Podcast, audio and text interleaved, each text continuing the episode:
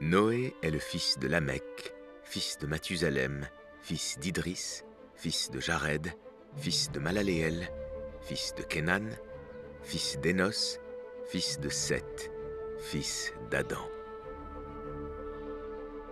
La vie du prophète Noé fut de mille ans. À l'âge de 50 ans, il reçut sa mission prophétique. Le temps que Noé passa à prêcher et à exhorter ses concitoyens fut considérable. Durant cette longue période, seuls quelques hommes ont cru en lui, malgré une prédication intense, de jour comme de nuit, secrètement ou publiquement, tantôt en annonçant la bonne nouvelle du paradis aux fidèles, tantôt en menaçant les rebelles d'un châtiment douloureux.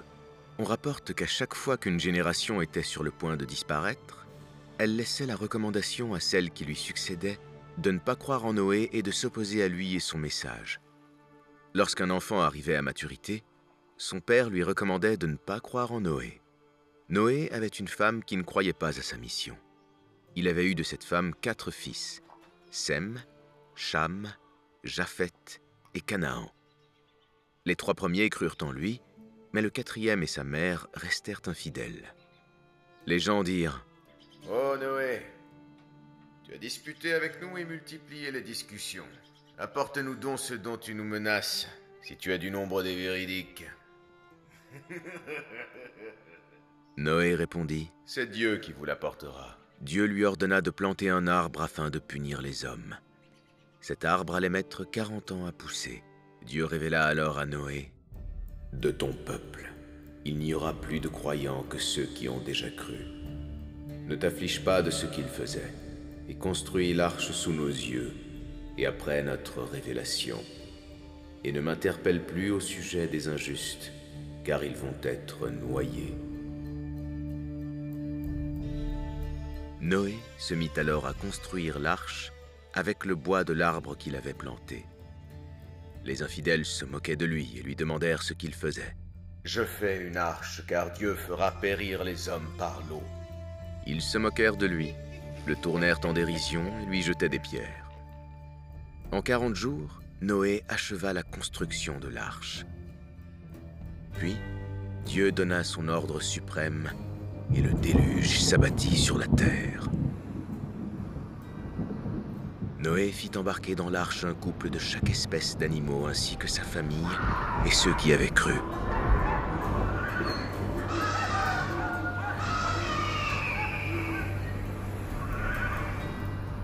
L'eau sortit de la terre et tomba du ciel. Noé aperçut son fils Canaan et lui dit Oh mon fils, viens avec nous Il répondit Je vais me réfugier vers une montagne qui me protégera de l'eau. Noé lui dit Il n'y a aujourd'hui aucun protecteur contre l'ordre de Dieu. Les vagues s'interposèrent entre les deux et le fils fut alors du nombre des noyés.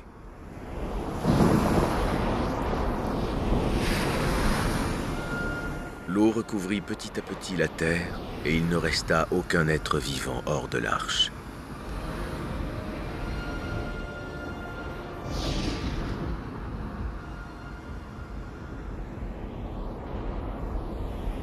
Noé fut six mois dans l'arche qui allait tantôt vers l'Orient, tantôt vers l'Occident.